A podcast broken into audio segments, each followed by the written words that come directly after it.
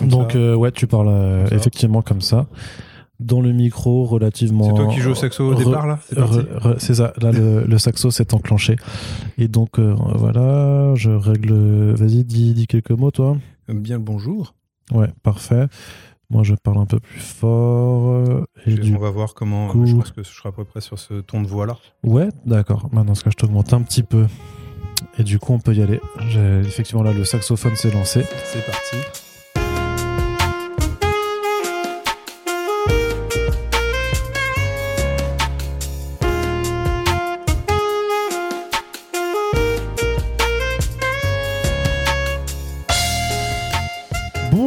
Tous, vous écoutez First Print, votre podcast comics préféré, et on se retrouve aujourd'hui pour un nouveau numéro du format Super Friends, qui est l'émission dans laquelle nous invitons les personnes qui font vivre la pop culture et la culture comics par leur métier. Et aujourd'hui, on a un nouveau rendez-vous avec un éditeur que l'on n'avait pas encore reçu dans l'émission. Il s'agit de Michael Jérôme de Comics Initiative, une maison d'édition indépendante euh, dont on vous parle souvent dans nos euh, back issues et nos euh, front page, qui a cette caractéristique notamment de proposer ses ouvrages à chaque fois en financement participatif. Ça fait maintenant quatre bonnes années que la structure existe et elle s'est complètement diversifiée depuis le tout premier ouvrage qui était paru.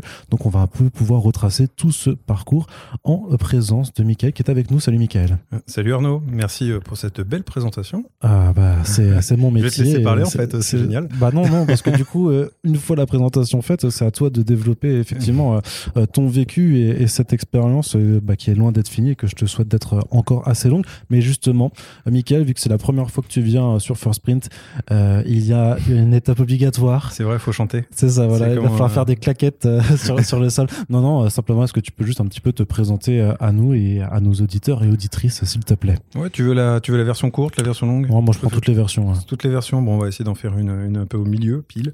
Euh, donc, euh, Michael Jérôme, 41 ans, résident près de Tours. Voilà, ça c'est pour le descriptif euh, euh, vieillesse et, et, et Constitue un territorial. petit peu le personnage. voilà. Concrètement, ça va faire donc 4 ans que Comics Initiative s'est lancé. Par le passé, bah, je, enfin, on, va, on, va, on, zapper le sempiternel. Oui, je lis de la BD depuis des Depuis années. l'époque machin. Strange et tout ça, alors, tu fais partie Euh, de cette même génération encore plus vieux. Enfin, moi, les Strange, j'en ai mangé quelques-uns. Je les ai pas tous lus comme un acharné, etc. Euh, on va dire, moi, j'ai surtout grandi en BD, manga, Ouais. et j'ai attaché les comics après. Euh, mes premiers enfin, je peux rappeler mon premier souvenir euh, d'un comics Kirby, c'est la couverture. Je croyais que Captain America volait sur son bouclier, comme quoi les enfants ont une imagination fertile. Euh, mais globalement, ouais, non, pas mal de pas mal de lectures, de, de choses assez variées aussi. Et, et par la suite, j'ai commencé aussi à, à faire des, des critiques sur sur planetbd.com, euh, donc un site un site part euh, de collègues, hein, euh, du coup de, de, de First Print et Comics Blog aussi, euh, sur lequel j'ai écrit euh, je sais pas combien de milliers de, de critiques, j'ai fait plusieurs centaines d'interviews.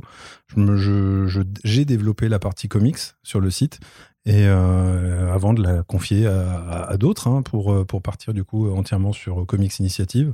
Entre temps, j'avais fait aussi quelques piges pour, pour Panini Comics. Et, euh, et donc voilà, un petit peu tout ça. Donc, euh, Alors, du coup, Comics Initiative, cette idée, elle, est, euh, elle émane de quoi? Donc, ton premier ouvrage, hein, c'était le Kirby Enemy. Donc, c'était un énorme euh, ouvrage anthologique qui rendait hommage euh, à, à Jack Kirby à l'occasion du centenaire de sa naissance. Euh, donc en 2017 et euh, mais donc ça c'est le premier ouvrage que vous avez Ouais. bâti avec cette structure mais à la base euh, donc Comics Initiative c'était juste pour publier Kirby Enemy ou Ouais. t'avais déjà un projet euh, déjà plus qui visait plus loin auparavant? Je pense que je n'ai pas été diagnostiqué comme hyperactif, mais je pense que je le suis. En tout cas, c'est ce qu'on me dit.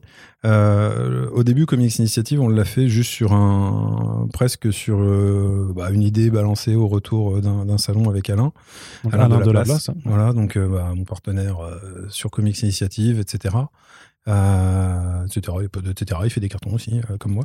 Euh, mais globalement, on a vraiment donné beaucoup de temps sur, sur Kirby Enemy, essayer de revenir à un max de monde, essayer de faire un beau bouquin.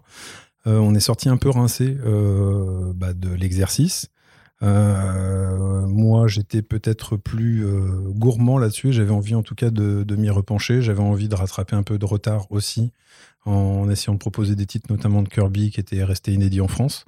Donc, ça fait partie un peu de l'ADN de Comics Initiative, c'est essayer de trouver des choses qui ne sont jamais sorties en France et qui nous, enfin moi déjà en premier lieu, qui me ferait plaisir de lire, les présenter de la bonne manière. En tout cas, essayer de, bah, bref, de, kiffer le truc, quoi. Donc, on en est venu après à penser à faire Young Romance. En fait, il y avait deux, projets. Young Romance est, celui qui est venu finalement en premier. Euh, je trouvais ça assez rigolo de se dire que euh, Kirby, on le connaît pour les super-héros, on va le connaître euh, bah, pour sa démesure, ses, dessins ultra énergiques. Et on a tendance à oublier que bah, Young Romance a été l'une de ses œuvres majeures avant son avènement Marvel, etc. Et c'est surtout la série qui lui a permis de faire beaucoup, beaucoup d'argent à l'époque, puisque c'est celle qui s'était le plus vendue avec son compère Joe Simon.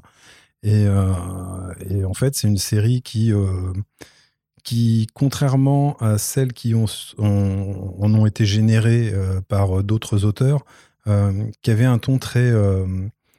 Euh, on n'était pas sur de la, guimauve bébête, sur des choses comme ça qui sont, qui sont nées après, le côté roman photo, les trucs qu'on qualifiait plus jeunes de prout-prout.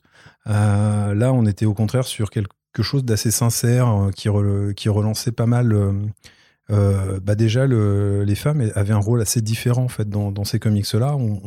alors qui, a lu les bios ou qui a suivi les biographies de Kirby et Simon euh, sait que ce sont deux auteurs en fait qui étaient euh, des fervents amoureux de leurs femmes et qui n'ont jamais en tout cas euh, compris les différences de conditions entre les, euh, les, différentes personnes de couleur, les différentes euh, bah, sexualités, etc. Ça a toujours été des gens très ouverts, très classiques dans leur, dans leur description, mais en tout cas qui étaient très avance, en avance en fait là-dessus. Et Young Romance, sur plein de sujets, on voit beaucoup de caractères sociétaux qui étaient mis en avant. et c'est c'est ça qui donnait, je trouve, un petit peu le côté... en fait, on échappait au côté suranné de l'œuvre via Young Romance par le biais de justement du, bah, génie de Kirby et de Simon justement, qui est trop souvent oublié aussi, euh, pour euh, bah, pour amener Young Romance. Je trouvais ça intéressant. Et euh, en général, j'aimais bien dire, bah, je propose, enfin, je proposerais presque à des fans de rugby d'aller voir un spectacle de danse classique. A priori, c'est pas l'éclate, mais au final, il y en a certains qui vont apprécier en disant, ah je pensais que c'était pas comme ça, et en fait, c'est vachement bien. Et bah, c'est le but. Et on, ça permettait de montrer que par exemple, Kirby était un grand fan de mode la mode de l'époque, elle est parfaite, euh, parfaitement restituée. Euh, il y, a certains personnages qui sont vraiment des, euh, des ersatz dessinés de, bah, d'acteurs et d'actrices, donc bah, qui étaient en vogue à l'époque, hein, évidemment. Mais il y a vraiment ce côté qui nous, en tout cas, me plaisait d'essayer d'amener avec à chaque fois un, petit, en tout cas, des suppléments, un côté éditorial où on en parle, on relativise aussi le, le, le Comics Code Authority dans Young Romance parce que euh, si la grande majorité euh, se rappelle que euh, les comics ont subi pendant des années le courroux du Comics Code, l'essentiel du Comics Code touchait en réalité les romance comics plus que les horror comics. En fait, la majorité du texte était, allez, je, vais faire une cote mal taillée, mais c'était 7 critères sur 10 toucher les romance comics. Le côté, il faut absolument pas euh, qu'il y ait de situations euh, légèrement sexualisées parce que c'est pas bien, euh, surtout si c'est en dehors du mariage. Enfin, on avait une codification assez effarante là-dedans. Et, bref, on a essayé de, recontextualiser tout ça, d'amener des choses. Et, donc, ouais, donc ça, a succédé avec Young Romance. Et puis, je vais te faire choc bouquin pendant une demi-heure, tu te rends compte hein Tout à fait. Hein, c'est possible. Hein, bah, c'est le but, c'est le piège. c'est un piège que je te tendais en fait. Voilà, 4 jours de Saint-Malo, c'est fini pour moi. euh, et derrière, donc, euh, bah, après, on a commencé à, à vouloir continuer à, à, à, notamment développer euh, euh bah, d'autres, euh, on va dire d'autres univers, d'autres atmosphères. On a eu la rencontre avec Laurent, Laurent Lefebvre, donc qui était, qui est l'auteur de Foxboy. Euh, avec qui, lors de, je crois, un ou deux échanges, je lui disais, mais en fait, tu fais plein de choses, ce serait bien de les réunir dans un bouquin, etc. Euh, Laurent n'était pas forcément très euh, motivé en se disant que personne, enfin, tout le monde s'en ficherait, etc. Et moi, je lui dis, je fais, bah écoute, moi j'aime bien, je vois pas pourquoi les gens n'aimeraient pas. je suis sûr que tu as des gens qui, au contraire, seraient intéressés d'avoir un bouquin et, si possible, un beau bouquin sur ton travail, d'apporter des choses, etc. Et, et Laurent, bah, finalement, a eu la confirmation de ça avec Atelier Workshop. On a fait un beau bouquin. Donc un gros, très très gros artbook en fait, au voilà, qui réunit beaucoup beaucoup des travaux de, de Laurent Lefebvre avec notamment une partie, notamment ces commissions en fait qui postaient en plus en ligne, enfin qui postent d'ailleurs toujours en ligne, hein, il est toujours là, Laurent. et, et voilà, et qui, ben, vu que c'est tout en, je sais pas quel matériel on a, comment on appelle ça, c'est feutre sur ah, le Posca. Voilà, voilà les Posca pour dessiner sur, sur le noir, voilà, qui, qui donne des résultats assez, assez, assez ouf. J'ai juste avant de, de, de, de, repasser sur Atelier Workshop, mais le, le cas de Comics Initiative, c'est pour Kirby du coup, vu que c'est un mystère, c'est le cas de qui est dans Michael aussi, qu'on transforme en H. Non, euh, principalement en fait, il y a eu pas mal de choses. Euh, oui, à l'origine, c'est euh, ça rappelle le, le, cas de Kirby. Ça rappelle aussi une déformation écrite de comics. Alors euh, après, je vais on va pas euh, philosopher autour de Comics Initiative parce qu'en fait, on a eu beaucoup de réflexions autour du nom. Euh, on m'a dit pendant quelques temps, c'est à chier comme nom. Et au final, on m'a dit en fait, bah t'as raison, c'est plutôt bien vu parce que c'est pas des comics traités de la même manière. T'essayes de les amener différemment. Donc du coup, l'amener un K plutôt qu'un C en premier lieu, bah ça amène une variante certes qui n'est que visuelle et pas sonore. Euh, initiative, ça pouvait aussi faire penser à Hero Initiatives, Initiative euh, Avengers aussi, pourquoi pas. Mmh. Euh, il y a eu pas mal de choses dedans.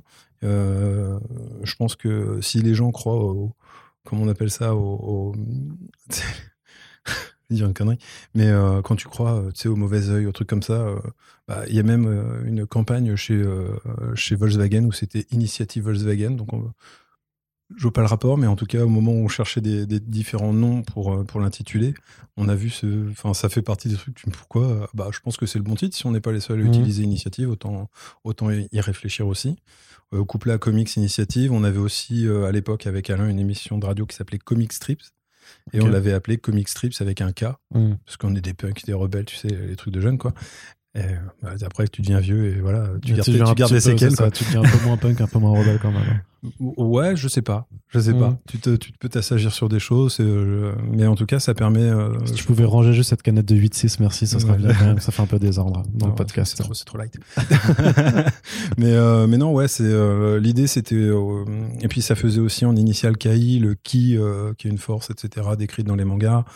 Euh, et puis il y, a un peu cette volonté, enfin il y a des volontés graphiques de jouer avec euh, aussi. Donc euh, donc ouais non, il y a plein d'idées derrière.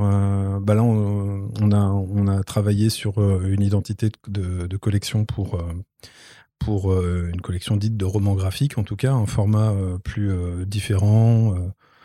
Qu'on peut retrouver par exemple en, BD sur des artistes comme Frédéric Peters sur Oleg, son dernier bouquin par exemple, on est vraiment sur ce, type d'approche avec, euh, avec du coup un nom qu'on a développé qui s'appelle KI graphique.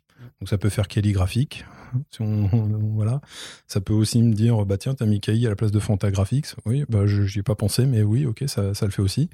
Et, euh, et, jouer avec le K, effectivement, on joue dessus sur le, le côté logo. Bref, euh, il y, a pas mal de choses en fait qui, qui ont petit, amené, petit à petit amené à, cette réflexion-là de d'amener sur Comics Initiative, KI, voilà.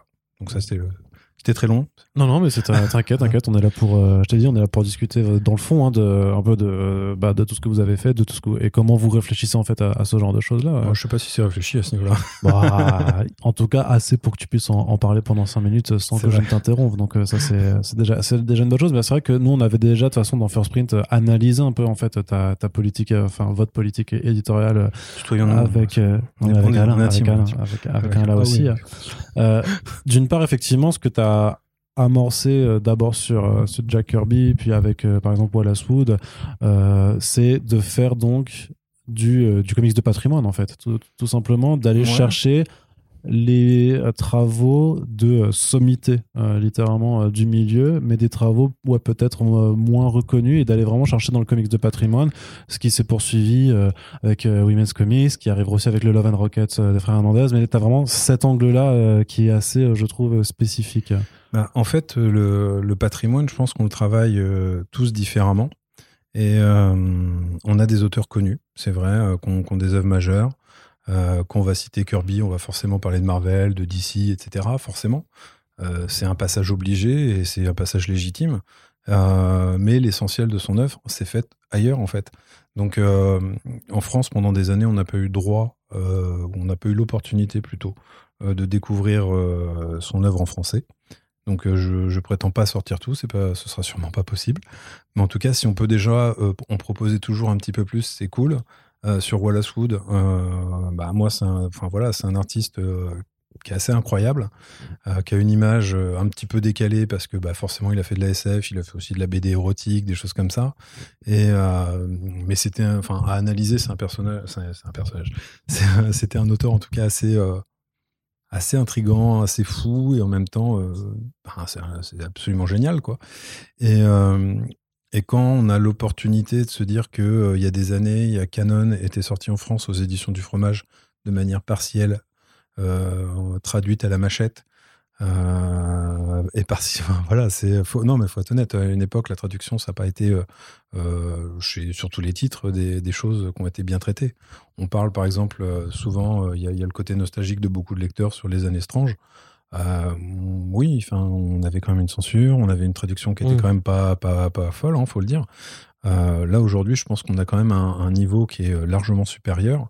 Euh, je vais, on peut, enfin voilà, on peut faire des, des, parallèles avec euh, des évolutions de technologie pour le lettrage, etc. aussi. Mais euh, globalement, je pense qu'on traite mieux aujourd'hui un comics de patrimoine que ça avait pu l'être autrefois. Donc si on peut l'amener à, en tout cas, un résultat qui est, je dirais, défendable auprès des lecteurs, parce que ça a un intérêt, parce que ça a la qualité pour, bah faut, faut, faut essayer de le proposer effectivement. Justement, l'intérêt, toi, tu le vois dans quoi? C'est parce qu'il reste encore assez de lecteurs de comics en, France, on va dire, euh, assez, parce que c'est quand même très spécifique. Euh, très, ça demande d'être euh, quelque part un peu érudit dans, dans, dans, dans, ce domaine-là. Tu vas pas acheter du Young Romance ou du Wallace Wood comme du Canon ou le Skymaster de Space Force si t'es pas déjà un très bon euh, connaisseur de, de, la bande dessinée américaine. Eh ben pas forcément en fait. Moi je pense qu'on a, on se met des œillères en fait. Euh, alors on va, on peut toujours citer l'éternel exemple. Ah bah voyez Walking Dead ça a cartonné, ça a dépassé le. le ah mais, Walking Dead et voilà. Young c'est quand même très différent. On fera le biller de chiffres devant dans 10 ans. non, non, mais euh, blague à part, en tout cas, sur ce que je veux dire par là, c'est que quand, quand Delcourt sort Walking Dead, ils s'attendent pas à un tel succès. Faut, faut, faut être honnête, hein, sinon euh, tout le monde aurait sorti Walking Dead par le passé, ça aurait été euh, euh, une licence arrachée quand, en tout cas. Oui, et puis, et puis, Walking Dead avait commencé, avait connu un premier essai qui, chez Semic hein, qui n'avait pas fonctionné. C'est là, c'est on va dire la force de persuasion de Thierry Mornay de l'avoir ramené, l'avoir ramené, ramené chez chez Delcourt et grand bien lui fasse d'avoir voilà de l'avoir fait, de, cartonner derrière. Moi, je suis ravi. Euh, ce que je veux dire par là, c'est qu'on peut se rendre compte que finalement, un titre qui n'a pas forcément tous les arguments dits commerciaux, euh, ou en tout cas tous les attraits euh, classiques pour s'imposer auprès des lecteurs, bah, finalement fait sa place. On parle d'un registre horrifique, en noir et blanc, avec un dessin particulier. Charlie Adler, c'est pas le dessin le plus glamour du monde, ultra efficace, c'est pas la question, mais c'est pas euh, c'est pas, allez, c'est pas Jim Lee, euh, enfin, si on parle de, personnes qui attirent juste avec un crayonné.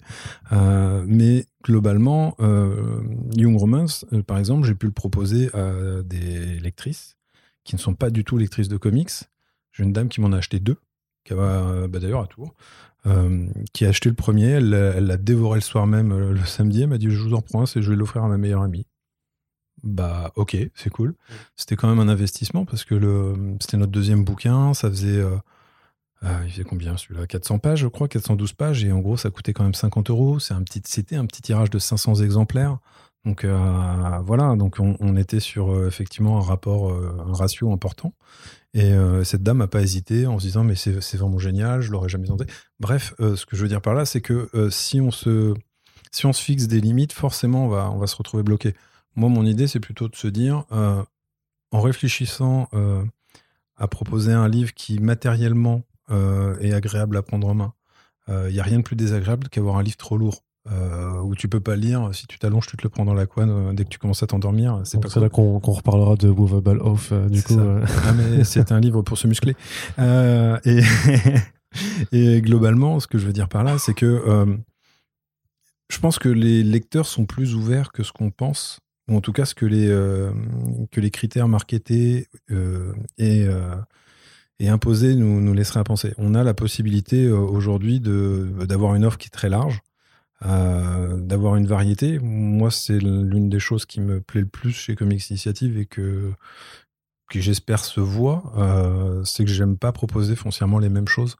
c'est peut-être le côté que, que j'évoquais tout à l'heure hyperactif, mais moi, ce qui m'intéresse, c'est le côté, bah tiens, en fait, je, dis souvent cet exemple-là en, salon, ou en tout cas quand, il y a des salons, maintenant c'est voilà, c'est que concrètement, quelqu'un qui aime les pâtes, bah il adore en manger, il y a aucun problème, c'est cool les pâtes, c'est bon, ben on prend avec une sauce, c'est cool, le lendemain tu refais les mêmes choses avec une autre sauce, ouais ok, mais est-ce que tu es capable de manger des pâtes à longueur de journée, deux repas par jour pendant un mois d'affilée? Bah, je pense pas. Je pense qu'au bout d'un moment, les pâtes, tu pourras plus les encadrer. Et euh, pour moi, lire toujours la même chose, au bout d'un moment, c'est, le même effet. C'est-à-dire qu'on a beau adorer euh, lire Naruto, moi j'aime bien Naruto, c'est marrant. Euh, bah, au bout d'un moment, Naruto, il est sympa, mais je j'ai pas forcément envie d'enquiller sur Boruto. ce qui ne veut pas dire que je le ferai pas, mais pas là, parce qu'entre-temps, je serais passé sur, je sais pas, le dernier bouquin d'Izio Asano, ou le dernier, le dernier Jeff Lemire, voilà, peu importe. Pour moi, c'est, si, on, si on fait que rester dans le même carcan, on finit par, euh, péricliter intellectuellement. On s'emmerde. Et euh, c'est pour ça que j'aime bien dire, bah, je vais vous proposer une couillonnade absolue avec euh, Shot qui est rigolote. certes, c'est un peu coquin, c'est pas du cul. Je n'ai pas arrêté de le dire, ça n'est pas porno, c'est juste rigolo et ça en parle. Pas parce qu'on parle de cul que c'est porno. et de l'autre côté, je vais vous proposer un titre sérieux sur le 11 septembre, mais qui n'est pas encore un sempiternellement traitement fait par les Américains. Euh, mais plutôt au contraire une, une la vision d'un travailleur émigré mexicain pendant le drame. Euh, c'est pas le même genre. Ça veut pas dire que les deux ne, ne, vous passionneront pas. On peut très bien tomber euh, sur Venom le dimanche soir à la télé et, euh, faire une crise de nerfs et passer sur zone interdite. Hein, rien ne vous en empêche. Vous voyez? Donc c'est un fait peu pas un super dimanche soir du coup. C'est ça, c'est ça. C'était pas la plus belle soirée de ma vie. donc, euh, donc ouais, non, la variété, elle est importante et elle doit, pour moi. Euh, Mais après, au-delà, tu vois, au-delà de l'argument purement marketing, parce que je suis d'accord que quand tu ouvres, enfin voilà, si tu te mets pas derrière et que tu es curieux, effectivement, tu peux aller t'intéresser à tout et à tout et n'importe quoi. C'était plus vraiment euh, façon presque plus mécanique ou froide de savoir, en fait, vu que le comics, c'est pas non plus le registre en, France qui est le plus développé en termes de bande dessinée, et quand tu pars sur du patrimoine, peut-être que c'est encore plus difficile de juste te dire qu'effectivement, quand tu fais un, tirage à 500 exemplaires, ça veut dire que quelque part, tu te dis qu'il y a même pas en fait forcément 500 personnes en France bah, y en a qui, qui, qui seraient intéressées qui, qui, peuvent être, intéressées, bah, donc c'est pour ça que je disais aussi que je parlais des réductions parce que là on est sur quand même une, une partie de ta collection du coup, qui est vraiment très très très ciblée sur un, sur un petit. Euh, bah, le faut voir aussi une chose, c'est que les, comics de patrimoine, ils ont été développés pendant des années, pas forcément que par le prisme des, des, des, comics, etc. Euh, Wood, il est paru dans des revues comme l'Écho des Savanes. L'Écho des Savanes, c'était pas une revue typée comics à 100%. Il y en avait dedans, évidemment. effectivement. Euh, Metal Hurlant a proposé du Corben pendant des années, qui est un artiste comics, mais on était dans une revue BD. Euh, donc en fait, pour moi, il y a. Les, en fait, faut, faut pas se mettre de hier. C'est, euh, faut, c'est si c'est bon, s'il y a un intérêt, euh, bah faut le trouver, il faut le présenter. après, on pourrait présenter 500 000 choses. Ça veut pas dire que les 500 000 mériteraient de sortir. Il y a des choses qui, qui sortent chez, chez d'autres éditeurs que je trouve géniales. je, il y a des titres, à peine je les ai vus, moi je serais le premier à me lancer dessus, mais je sais très bien qu'on va être trois à les acheter, quoi. Mmh. Parce que bah, on est trois cons.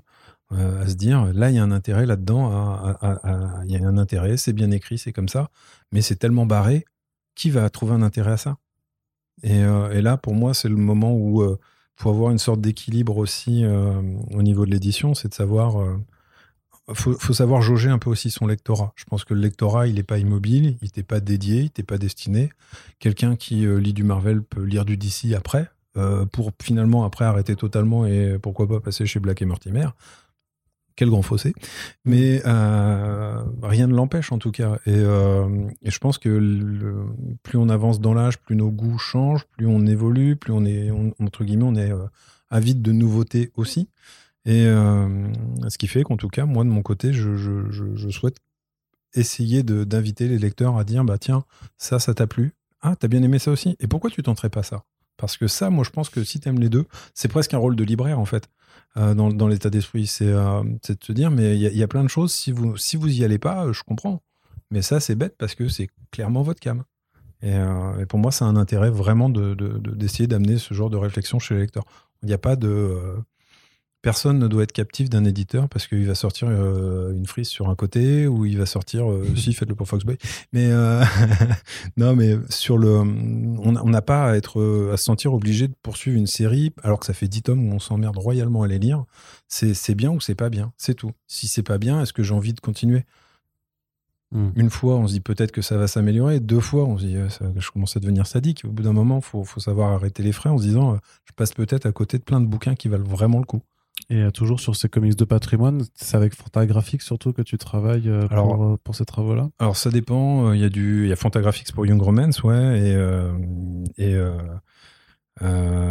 pour, je réfléchissais pour Canon, pour Women's Say via Fantagraphics.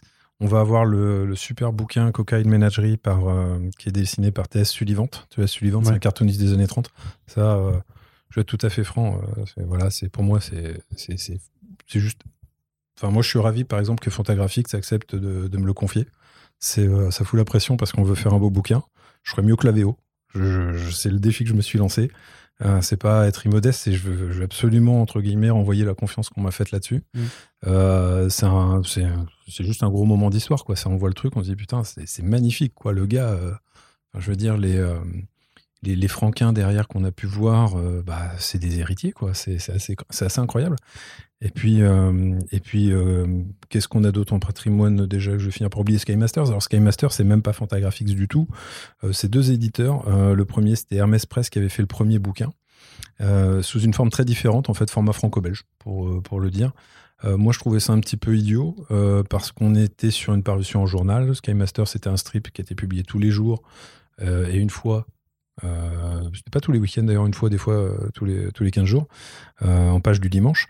Et ce qui était dommage, c'est que l'éditeur américain, dans son livre, mettait trois ou quatre bandes l'une au-dessus de l'autre. Et ça rendait le truc hyper fatigant à lire. On enchaînait droite à gauche, droite à gauche, droite à gauche. Le principe d'un strip, c'est de se lire de gauche à droite, d'être efficace, de passer, on va dire, un exercice assez rapide. Et, concrètement, euh, bah moi, la réflexion s'est faite d'emblée de passer sur un livre au format à l'italienne. Euh, déjà parce que Canon, je trouve que ça fonctionnait très bien comme ça. Mm. Euh, et, on a fait quelques essais. Alors je les ai fait façon cote mal taillée. J'ai pas, j'ai pas découpé le bouquin VO pour autant, mais avec mon, super maquettiste Christian, on a, on a essayé, on a vu que ça fonctionnait bien. Et, et derrière, on a, on a fait tout le tome 1 comme ça. Et la deuxième partie qui concerne toutes les pages du dimanche, ça c'est avec un autre éditeur euh, qui s'appelle Ferran Delgado, qui est, euh, sans lui faire un jour, un, vieux routier du métier, puisqu'il est euh, lettreur, éditeur, il a, il, a bossé avec Eric Larsen, avec Perte et Fracas d'ailleurs, mais les histoires internes, il a bossé pour DC, pour Marvel, bref on le voit à plein de niveaux. Et euh, lui avait passé, pour, allez, je vais peut-être dire une bêtise, mais plus d'une dizaine d'années à chercher les originaux des, des, pages du dimanche pour les scanner, les retravailler, de manière à avoir un bouquin à la qualité vraiment impeccable. Euh, ce qu'il a pu faire, format aussi euh, franco-belge. Je trouvais que par cohérence, ça me semblait bien fonctionner euh, aussi en, format à l'italienne. Donc on a rescindé en deux. Du coup, là, pour le coup, de manière pas forcément justifiée, mais comme me l'a confié Ferran, c'est une très bonne idée. Et puis bah, surtout, on a essayé de, à chaque fois de. Bah, en fait, dans, dans, chaque titre de patrimoine, le but c'est qu'on ait un maximum d'atouts euh, d'atouts en, termes éditorial. C'est-à-dire que le but c'est d'avoir des ajouts qui vont nous. Euh, euh, qui peuvent venir de spécialistes. Je pense que l'un de ceux qui est le plus récurrent aujourd'hui, c'est Marc Duvaux chez nous. Moi, je suis ravi d'avoir Marc.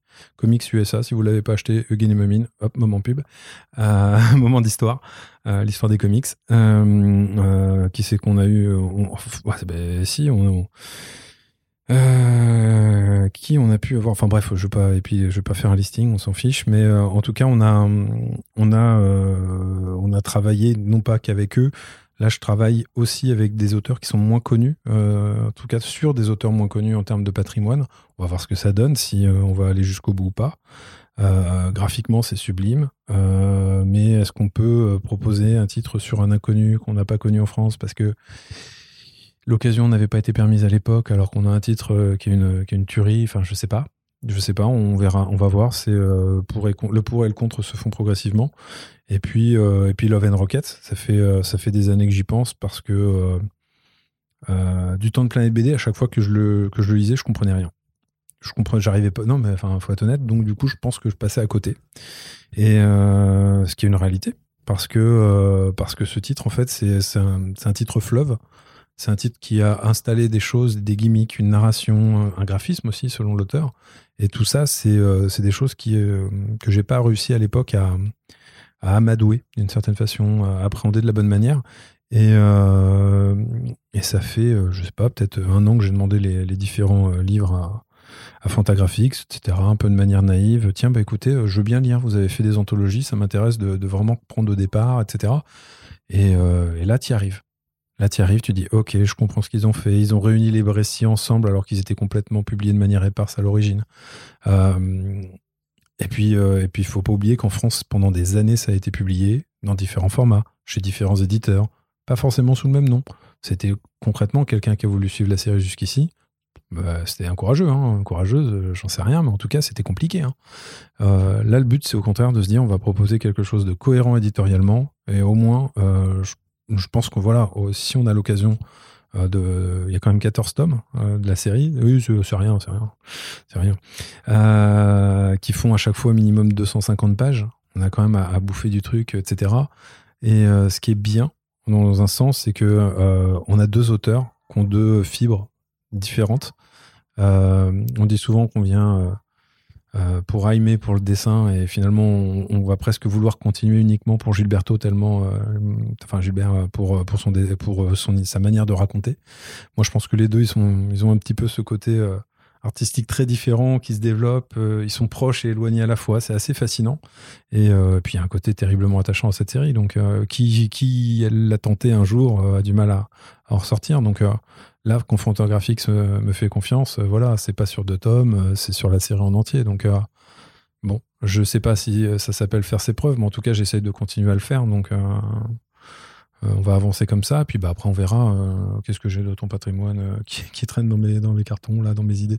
je sais pas, en tout cas là de, suite j'en ai pas un qui va me revenir de suite, mais donc voilà, voilà pour la partie patrimoniale. C'est bien, bah, comme ça on va pouvoir faire la transition sur la, seconde, le second volet de, de ta ligne de publication qui est pour moi la publication de bouquins d'auteurs actuels hyper mmh. connus mais tu vas aussi là chercher des travaux qui sont euh, parfois des travaux euh, premiers, parfois des travaux juste plus obscurs euh, ou qui n'ont pas été forcément récupérés par d'autres. Ça, du coup, c'est donc on parle de Warren Ellis, on parle de Garth Ennis, on parle même de Alan Moore ou de, ou de Brian et de Brian Bolland par exemple, et Jeff Lemire aussi pour, pour, pour, les citer. Donc comment ça se fait un petit peu les choix? C'est est-ce que tu vois du coup quels sont les auteurs qui marchent en France tu dis bah il reste encore ça à publier Est-ce que c'est parce que personne d'autre ne s'est encore euh, ne s'est décidé à, les faire alors que quelque part euh, tu peux dire qu'un Caliban ou qu'un Red Rover Charlie aurait quand même pu trouver toute sa place chez d'autres maisons d'édition déjà avant? Bah. comment euh, tu, tu, as fait tes choix là-dessus? En fait il y, y, a un peu de tout. en premier lieu, il y a, y a, cette volonté déjà de trouver des, des récits d'auteurs qu'on apprécie, qu'on apprécie hein, pour leur qualité d'écriture, ce genre de choses. Euh, ça avait commencé avec Warren Ellis, avec Appara. Appara, c'était, euh, il y avait euh, un récit sur lequel j'étais tombé au comic shop qui était Frankenstein Zomb, que je trouve juste sublime graphiquement, très travaillé, très stylisé, dessiné par Marek Oleksicki, un, dessinateur polonais. Et, puis après, j'étais retombé sur, mon Dieu, comment s'appelle déjà, sur le Oh mon dieu, le titre sur les archers anglais. Ça ne me revient plus. Euh, je vais me faire engueuler euh, par Alain. Euh, bref, en tout cas, cet autre titre de la même gamme de collection à l'origine aux États-Unis, qui s'appelait Appara. Appara Novel, qui était la tentative qu'avait proposé à l'époque l'éditeur américain Avatar, de dire à des auteurs réputés, en leur disant bah, Vous avez carte blanche. Tu veux faire un truc? Fais-le, je m'en fous. Fais ce que tu veux, on y va. Moi, t'as aucune limite. Tu veux être violent, fais de la violence. Tu veux faire du cul, tu fais du cul. Tu le fais comme tu as envie, comme tu le sens. Bon, bah, ça a donné lieu à des fois des trucs sympas, des trucs euh, à chier. Euh, on n'a pas. Voilà. dire que Avatar est souvent un peu considéré comme le, le défouloir euh, de, de, plein d'auteurs, ouais. Bah, par exemple, l'une des premières séries qui avait balancé à l'époque Warren Ellis, c'était quand même un ersatz d'El Blazer avec un sorcier, etc c'était pas, c'était pas fou ça. Mais globalement, euh, voilà, euh, vu comment la, la relation avec DC s'était terminée à cette époque-là, euh, je pense qu'il avait besoin effectivement de se défouler et de raconter les éventuelles bribes d'histoire qu'il n'avait pas développées. Donc l'idée, ça avait été au départ de- d'essayer de chercher de la cohérence, d'essayer de chercher des liens, des choses surtout qui ont un intérêt, parce que si c'est... enfin, je- il y a encore des titres qui sont qui sont pas publiés de ces, de ces différents auteurs-là euh, et qui n'ont pas forcément un intérêt majeur à sortir en France. Euh, Donc c'est pas non plus une démarche un peu, on va dire, euh, complétiste euh, de dire vas-y comme ça, je serai l'éditeur qui a ramené les, euh, les- les- 10% qui restaient à, à publier en France. Non, non, parce que alors euh, si c'est sur du Moore, ce serait moins gênant parce que Moore, globalement, il n'y a pas beaucoup de déchets. Euh, Warren Ellis, on a quand même quelques-uns. Euh, Garfenis n'a pas fait que des, pas fait que des chefs-d'œuvre non plus. Euh, après, il y a des choses qui sont euh, qui valent le coup, d'autres qui ne le valent pas. Euh, par exemple, quand je fais Bad World Do Anything, Bad World Do Anything, c'est un livre dans lequel il y a deux comics en fait. Il y a Bad World, le côté euh, où euh, Warren Ellis euh, emprunte les différentes thématiques qu'il a trouvées dans des journaux, des trucs un peu scandaleux, genre un mec surpris en train de faire des choses dégueulasses à son animal de compagnie. Voilà, c'est des faits qu'il avait trouvés dans les journaux, qui rapporte, c'est mis en dessin par Jason Burroughs de manière assez pas vraiment suggestive. Et de l'autre côté, l'autre partie que je trouvais assez intéressante, c'est que il, enfin, sur Bad World, il jette un regard très cynique sur ce titre-là, et, et du coup, derrière, il parle ensuite dans Do Anything du milieu de la BD, de la culture. Et à nouveau, on a ce, côté euh, où la narration aussi est empreinte du cynisme de Warren Ellis. Et je trouvais intéressant de montrer qu'on était sur un côté très... euh, euh, le regard de Warren Ellis sur notre monde et ses dérives, et notre monde finalement proche, qui est celui d'auteur, de choses comme ça, raconter des anecdotes. Je trouvais que c'était, il y avait un vrai fil commun là-dedans. Ce que j'ai refait après avec Dark Blue Atmosphérique, Atmosphérique, pardon, euh, deux polars euh, vraiment qui s'orientent différemment. Euh, mais voilà, donc euh, euh, l'idée c'est pas de sortir des trucs pour sortir des trucs. Il y a- il y, a plein de choses à faire et il y en a des, des meilleurs que d'autres. Puis là maintenant, de toute façon, c'est quand même devenu plus gênant de sortir du Ellis, puisque là, c'est tout ça, c'était des projets qui étaient euh, publiés avant que euh, l'affaire euh, ressorte sur ses, sur son, sur sa Ah bah. Je sais pas, on, on va pas faire de secret, euh, dire ah bah on en parlait il y a pas très longtemps, Mm. mais ouais effectivement c'est c'est d'autant plus frustrant qu'on a quelqu'un qu'on a pu euh, adorer, euh, que j'ai eu le plaisir de rencontrer à une époque. Euh, quand je dis plaisir, c'est quand on a en tout cas l'opportunité de rencontrer quelqu'un dont, enfin voilà, moi Transmétropolitane, je trouve ça absolument génial. Euh, et quand tu rencontres le mec qui est à l'origine d'un titre que dont, dont, on- dont t'es fan, euh, bon, déjà, tu vois, tu, t'as, t'as un bonhomme qui fait quasiment 2 mètres, euh, qui, est pas pas l'air très sympa, qui fume clope sur clope, euh, qui te menace de te mettre la caméra dans, dans ton, dans ton anus. Mais quand tu sais qui est Warren Ellis, tu sais que c'est des blagues, tu sais que c'est de l'humour, que c'est un punk, une tête de con, mais qu'au final, euh, on a passé un super moment à rigoler. Et quand là derrière euh, arrive, euh, enfin c'est même pas arrive un scandale, c'est clairement ces dérives se multiplient, se sont multipliées même année après année. Bah, moi personnellement, si j'avais été au courant, j'aurais peut-être effectivement réfléchi de manière différente avant de sortir d'autres titres, parce que la déception est à la hauteur de, de l'attitude de fan que j'aurais pu avoir auprès de lui. Mm. Voilà, donc euh, euh, là aujourd'hui, euh, effectivement, il y, a- il y a quelques autres titres de Warren Ellis qui pourraient être intéressants à, à publier d'un point de vue qualitatif. D'un point de vue bonhomme, je vais être tout à fait franc, je suis pas prêt. voilà. Je sais pas si je sais pas si je suis clair.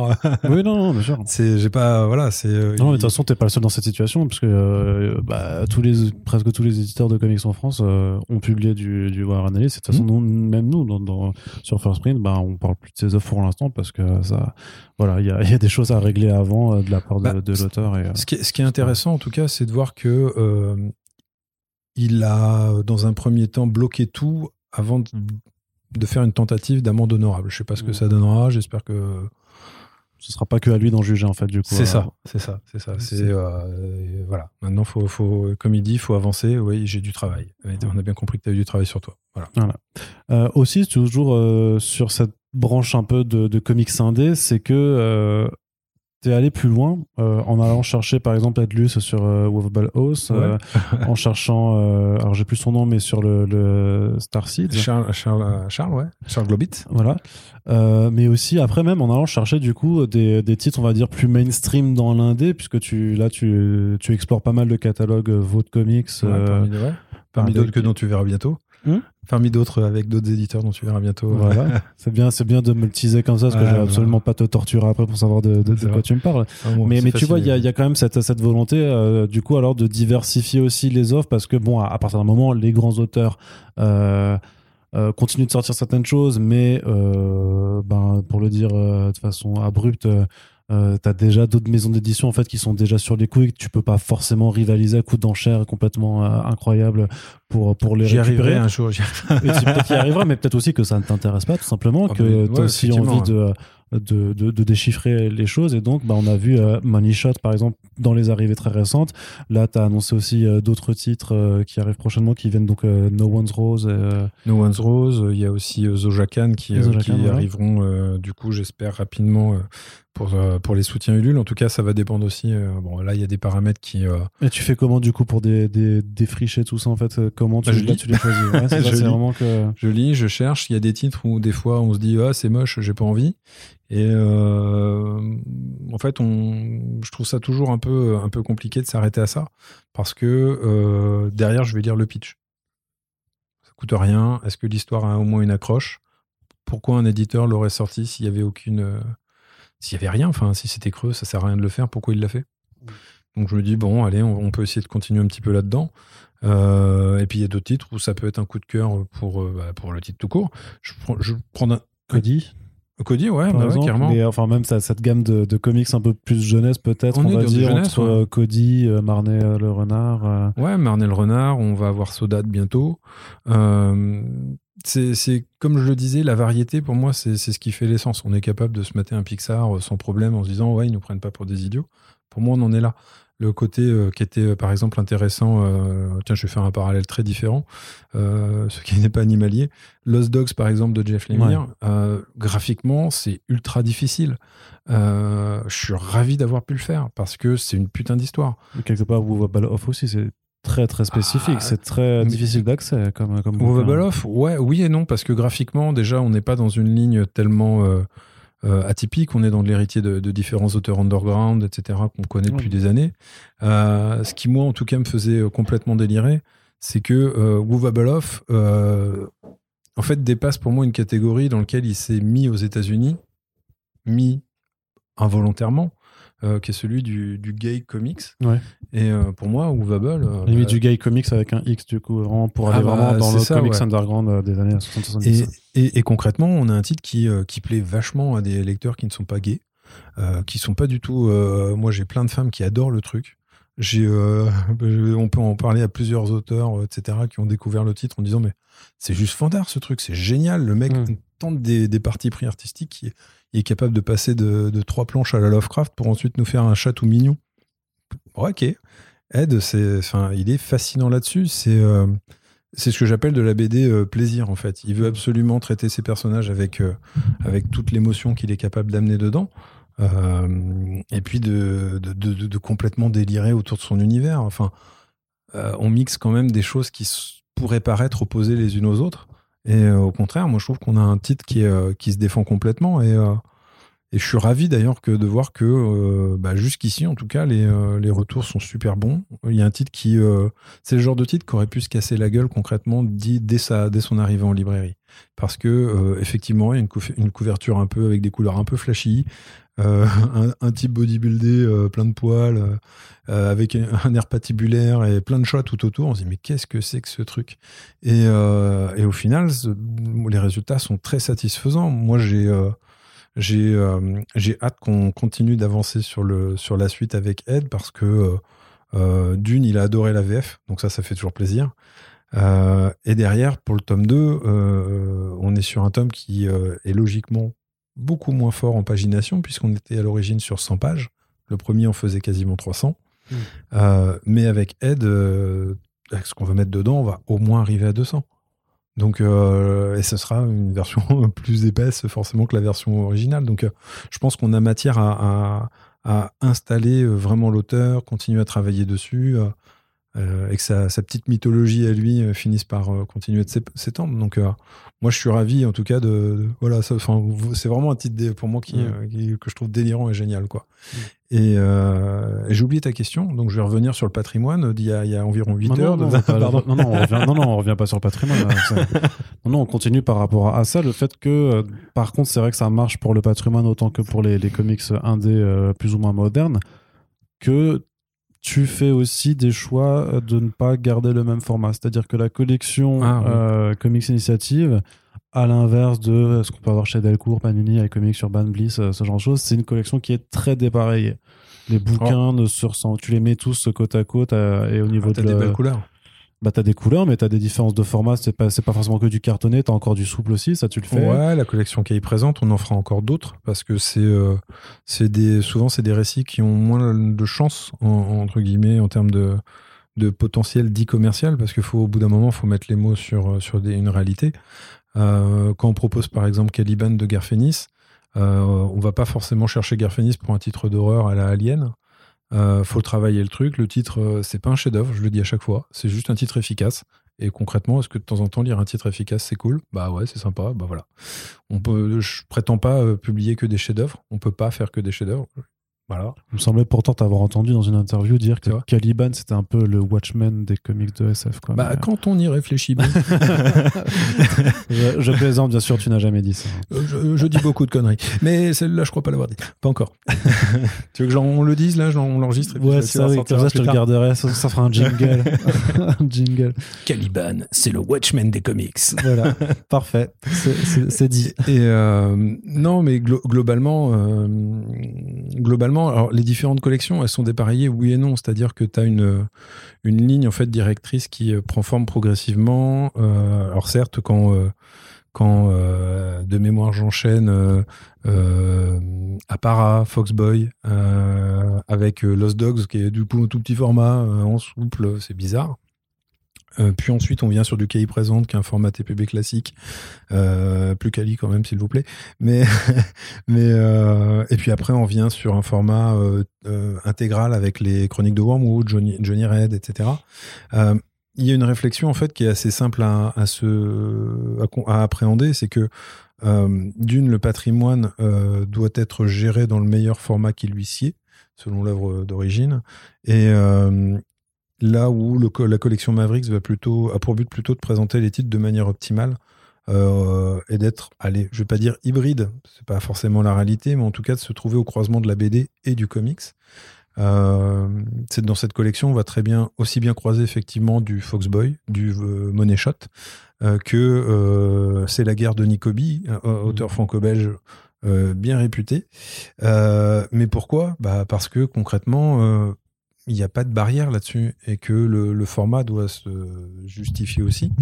Euh, et puis de l'autre côté, effectivement, proposer un format un peu plus euh, TPB classique, mais avec une forte pagination. Euh, soit on peut le faire toujours plus gros, façon omnibus, etc. Mais à ce moment-là, faire du 900 pages pour avoir un bouquin qui fait 10 cm, techniquement, ça, c'est tu manges sur quelque chose. Mmh. en réalité, enfin, tu fais pas un bouquin avec une épaisseur euh, tu fais une épaisseur de, fou avec 900 pages. Mm. Aujourd'hui, un imprimeur, il refuse. Euh, moi, par exemple, mon imprimeur, euh, donc bah, français, il faut le dire aussi. Moi, je travaille avec oui, tu, que, toi, que pas à l'étranger. Non. J'imprime uniquement en France avec un seul intermédiaire qui a lui sa propre entreprise et qui est pas un, courtier en fait, qui est situé dans l'Inx. Ça s'appelle la CEPEC. C'est vérifiable. Tout ça. Allez-y, allez-y. appelez à Roger, vous verrez, il est sympa. et ce qui est assez assez intéressant, c'est que euh, par exemple, quand, quand, quand, je réfléchissais au, au, format euh, sur Women's Comics, par exemple, lui me dit euh, non, non, mais moi je vous fais pas plus de 700 pages. Il fait si c'est pour avoir un papier qui se décolle au bout de six mois, il fait moi c'est ma, ma qualité, c'est mon engagement de vous fournir un bouquin qui dure sur les années. Là, c'est hors de question. Il fait ou alors on fout un papier de merde, toujours plus fin. Selon le et c'est possible. Il y a, on voit la multiplication des omnibus ces derniers mois. C'est bien, ça permet de rattraper pas mal de lectures. Mais euh, il y a des belles maquettes, il y a tout ce qu'on veut, mais globalement, ça se fait au détriment d'une chose, c'est la durée de vie du livre. Je demande à voir sur certains bouquins la durée. Euh, là où, par exemple, quand on va sur du, euh, sur du Johnny Red ou sur du Wormwood, on est sur de la pagination importante, mais le bouquin a vocation à durer des années. Donc il y a ce côté renforcé, etc. Donc forte pagination, mais costaud.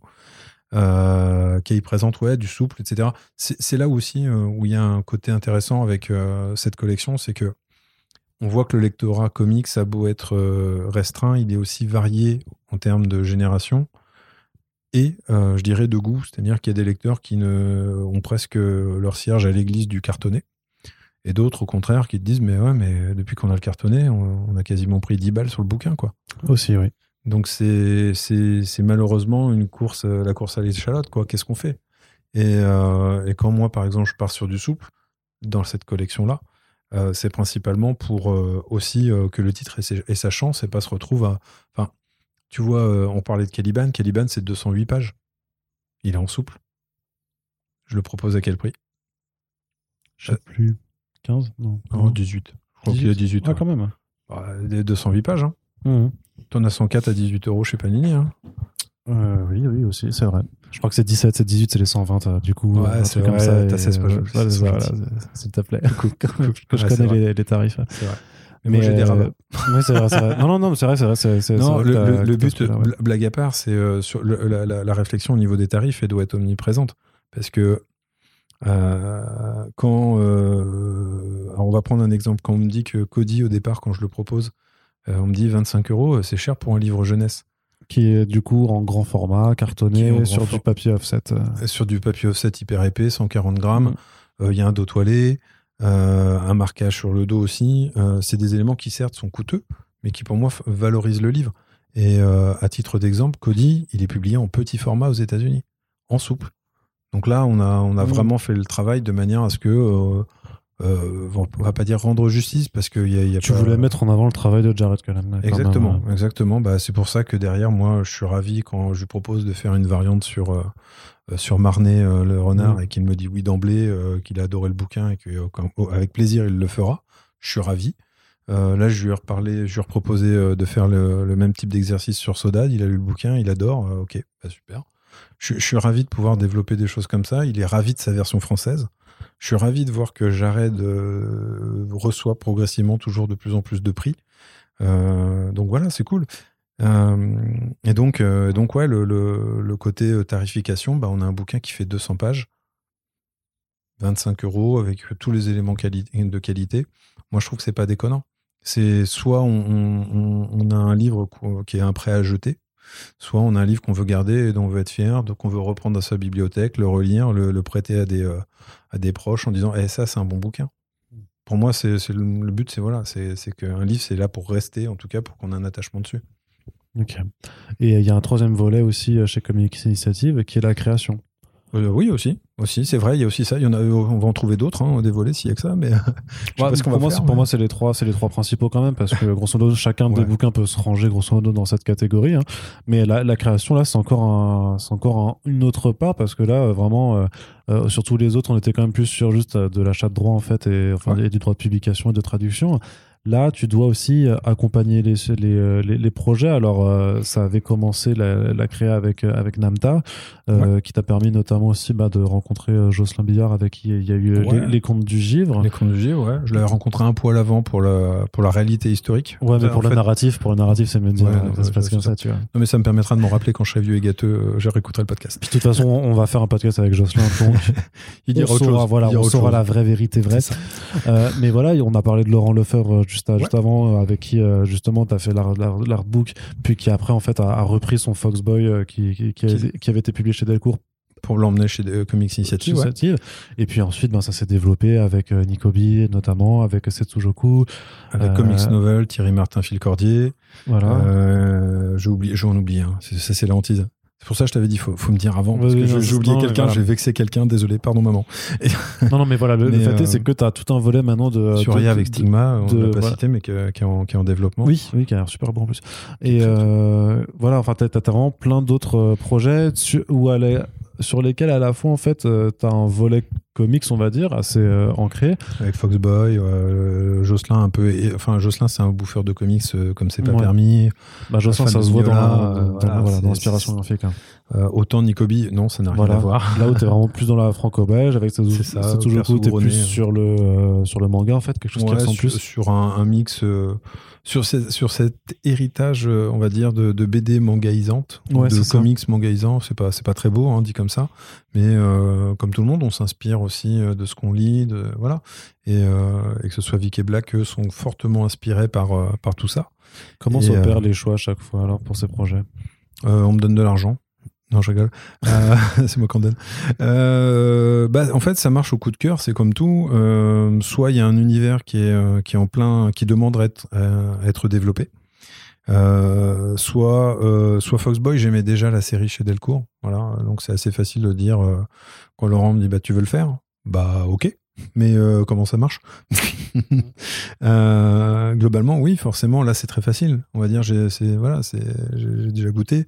Euh, Jocelyn, il y avait cette envie de faire quelque chose ensemble et de, d'amener à, à- à mettre en forme un petit peu toute sa, toute sa fantaisie, sa- sa- son imaginaire, etc. Donc c'était ça. C'est, euh, on est d'abord passé presque d'un d'échanges amicaux à se dire, mais tiens, en fait, tu peux faire ci, tu peux faire ça, etc. Puis euh, le côté euh, création pour Jocelyn est venu très naturellement. Et avant, il avait fait une série qui s'appelait Grégory Sand chez Wanga avec Mobias et Romain. Et globalement, là, c'était l'occasion pour lui de prendre, on va dire, entièrement en main le scénario. Donc, euh, je pense qu'il y avait au début un petit côté défi, on voit où ça nous mène, et puis finalement, euh, le livre a pris forme, et euh, je trouve plutôt une belle forme. Et sur ces projets, tu as un autre rôle en tant qu'éditeur où là, c'est plus de la supervision de projet, dans le sens où tu t'impliques maintenant aussi dans les histoires et Ah, tu je- peux avoir je- partie prenante dans ce qui va être raconté. Je suis pas scénariste et je le ferai, enfin, je le serai pas, sauf si je mets mon nom dessus. Mais euh, en tout cas, c'est pas, j'ai pas le temps. Les idées à la con, j'en ai plein, mais ça, ça fait pas pour autant des livres. Mais euh, non, enfin, il y, a- une, en fait, euh, je, je me vois un peu comme un, comment on appelle ça en, manga, un tanto, c'est ça? En fait, pour moi, l'éditeur, s'il est juste là pour prendre les éléments et rien dire, bah, écoute, n'importe qui peut le faire. Moi, je dis toujours sincèrement, naïvement presque, des fois, euh, bah, est-ce que, qu'est-ce que t'en penses là? Ouais, c'est bien, mais là, je comprends pas trop. Parce qu'en fait, moi, ma réflexion première, c'est d'avoir le meilleur bouquin possible. Et euh, peu importe qui va avoir une idée, si c'est la mienne qui, en donnant par exemple une piste à Jocelyn en disant bah tiens, ça cet élément-là, euh, je le comprends pas. Tiens, on va prendre un exemple. Euh, par exemple sur sur le premier tome des Contes de Givre, il y a une histoire qui est tout en aquarelle, très épurée, tout en, en teinte jaune orangée. Euh, au départ, quand Jocelyn me l'a présenté, je fais je comprends pas. Je, suis désolé, je vois ce que tu veux faire, mais je comprends rien. Je fais, euh, est-ce qu'il y a du texte? Non, non, je veux qu'il n'y ait pas de texte, etc. Euh, je fais, oui, mais ça marche pas. Je fais, là, c'est tellement épuré que moi, je suis désolé, j'ai l'impression de, voir la mer avancer, reculer, je comprends rien. Je fais, oui, ok, la marée, c'est bien, mais ça fait pas une histoire. Et, et on en est venu à, dire, il faudrait que limite que tu, au début, tu commences par une phrase, peut-être. Une phrase par là, par page, pour essayer d'exprimer une chose. Ouais, mais euh, non, j'ai pas envie d'aller là-dessus. Je fais, ouais, je comprends. Je fais un mot. Mhm. Trouvons une sorte de compromis créatif. Est-ce qu'un mot, ça peut fonctionner? Jocelyn me fait Ouais, faut réfléchir. Il a, il a commencé à, à réfléchir de son côté. Et derrière, on a une histoire qui euh, fonctionne avec juste à chaque fois un mot-clé euh, par, par case ou par séquence. Et, et là, ça fonctionne. Parce que du coup, il a mis en avant, hormis un dessin que je l'ai fait, fait chier, comme c'est pas permis à le refaire. Mais globalement, ça, pour moi, c'est pas. c'est en fait, c'est euh, c'est là où pour moi, je suis en soutien. Euh, je sais pas si ça va être éditeur dans la terminologie que certains vont utiliser, mais pour moi, je dois être un soutien dans ce cas-là et dire là ça marche, là ça marche pas. Qu'est-ce qui fait que euh, une séquence, euh, bah, du coup, tu avais prévu six cases, c'est pas fluide raj- Enlève-en deux et là, bizarrement, tu vas gagner en, force, en puissance.